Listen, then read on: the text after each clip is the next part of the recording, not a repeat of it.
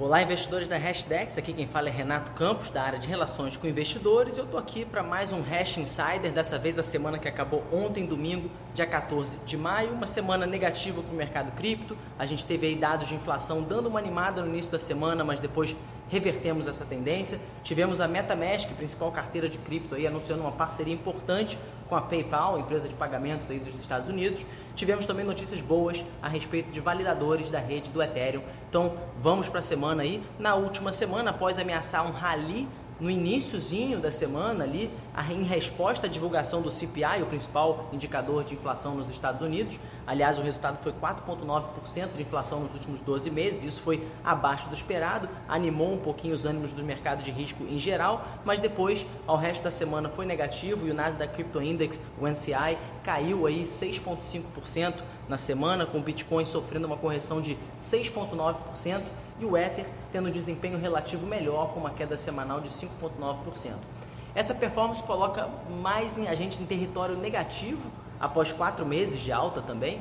A correção de preço também pode ter sido um efeito da diminuição de liquidez em cripto causada pelo anúncio de dois dos maiores provedores de liquidez de mercado, ou seja, os market makers, se afastando do setor devido à falta de clareza regulatória. Então vamos às notícias específicas, né? falando dessa última que eu mencionei, a Jane Street e a Jump Trading, dois dos principais provedores de liquidez ou market makers, reduziram suas atividades de, no setor de cripto devido ao aumento de fiscalização regulatória e à insegurança regulatória nos Estados Unidos. É, com isso, o Bitcoin aí foi abaixo dos 27 mil dólares. É, e isso demonstra que desafios regulatórios também podem afetar instituições maiores, né, como esses dois market makers grandes aí, e os investidores devem estar preparados para possíveis mudanças nas estratégias de negociação que impactam a liquidez e, consequentemente, o sentimento e preço também no mercado, isso no curto prazo. Agora notícias positivas também, né? O número de validadores na rede do Ethereum retoma uma tendência de alta. Vamos relembrar aí o que está acontecendo na rede do Ethereum. Após três semanas de estabilidade, seguindo a atualização Xangai, né? A gente falou disso extensamente em algumas edições do Hash Insider. O número de validadores ativos na rede do Ethereum voltou a subir.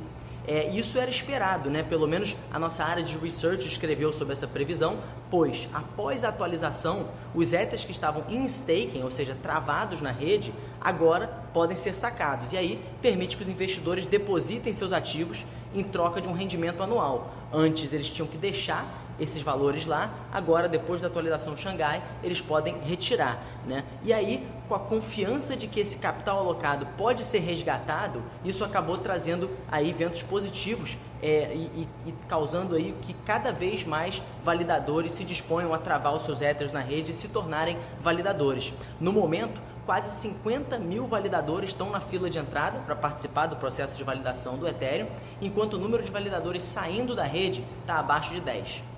Falando também aí de adoção institucional né, e, e melhoria na experiência do usuário de cripto, a MetaMask introduziu então a opção comprar cripto com PayPal, ou seja, mais uma opção para você comprar cripto diretamente na carteira digital da MetaMask, né, a principal carteira digital da Web3. Ela adicionou o PayPal como opção de pagamento para os clientes dos Estados Unidos, né, na sua solução de compra de criptoativos permitindo que os usuários comprem Ether e outros ativos por meio de um serviço de pagamento digital tradicional, que as pessoas já estão acostumadas. Essa integração mostra um esforço aí contínuo para trazer cada vez mais serviços tradicionais para o mundo das criptoativos, facilitando o acesso dos usuários ao espaço dos ativos digitais. E uma notícia bem legal vindo dos Estados Unidos, o Texas adotou a mineração de Bitcoin mais sustentável e aprovou uma lei para adotar é, mineração de Bitcoin de forma sustentável, né? Como é que isso é feito? É, isso abre caminho para os mineradores de Bitcoin fazerem uso de gases de combustão, né, liberado por fábricas e indústrias, para minerar o Bitcoin. Esse projeto de lei torna mais clara a venda desses gases para o uso por data centers móveis, né, incluindo as mineradoras de Bitcoin, e reduz o custo de usar esse tipo de excesso de gases aí, efeito estufa, inclusive, é, proveniente da extração do petróleo e do gás, para minerar, dentre outras coisas, para minerar Bitcoin. Essa notícia ratifica a ideia que usar a mineração de Bitcoin como um meio de mitigar emissões de gases de efeito estufa reaproveitando energia que de outra forma seria desperdiçada. Bom, última notícia também, a Binance interrompeu semana passada os saques de Bitcoin e culpou o congestionamento da rede. Né? Foi no iníciozinho da semana, a Binance temporariamente pausou os saques de Bitcoin, citando aí o congestionamento da rede como é, o culpado. Essa decisão ocorre em meio a um aumento da atividade de transações na rede do Bitcoin. A taxa média de transação do Bitcoin atingiu seu ponto mais alto em quase dois anos. É, conforme mencionado na edição passada do Hash Insider, a atividade da rede do Bitcoin aumentou depois que a gente teve introdução de projetos de NFT na rede do Bitcoin e de criação de tokens no formato chamado BRC20, né, muito parecido com os tokens ERC20 criados na rede do Ethereum. Agora temos uma versão disso na rede do Bitcoin também. Esse evento destaca então a importância de manter uma custódia segura dos ativos de cripto para mitigar os riscos associados a instituições centralizadas como as exchanges, por exemplo. E aí agora uma notícia relevante a respeito da Hashdex, né, sobre a empresa. Na próxima quarta-feira, junte-se a nós aí e o CEO da CF Benchmarks, o Sui Chang, e também ao nosso CIO, Samir Kerbaj, onde a gente vai ter uma conversa esclarecedora aí sobre o case para cripto, é, essa classe de ativos digitais de forma mais ampla e as tendências emergentes aí nesse mercado. E para essa semana agora, os investidores vão estar bem atentos às vendas no varejo nos Estados Unidos, na terça-feira.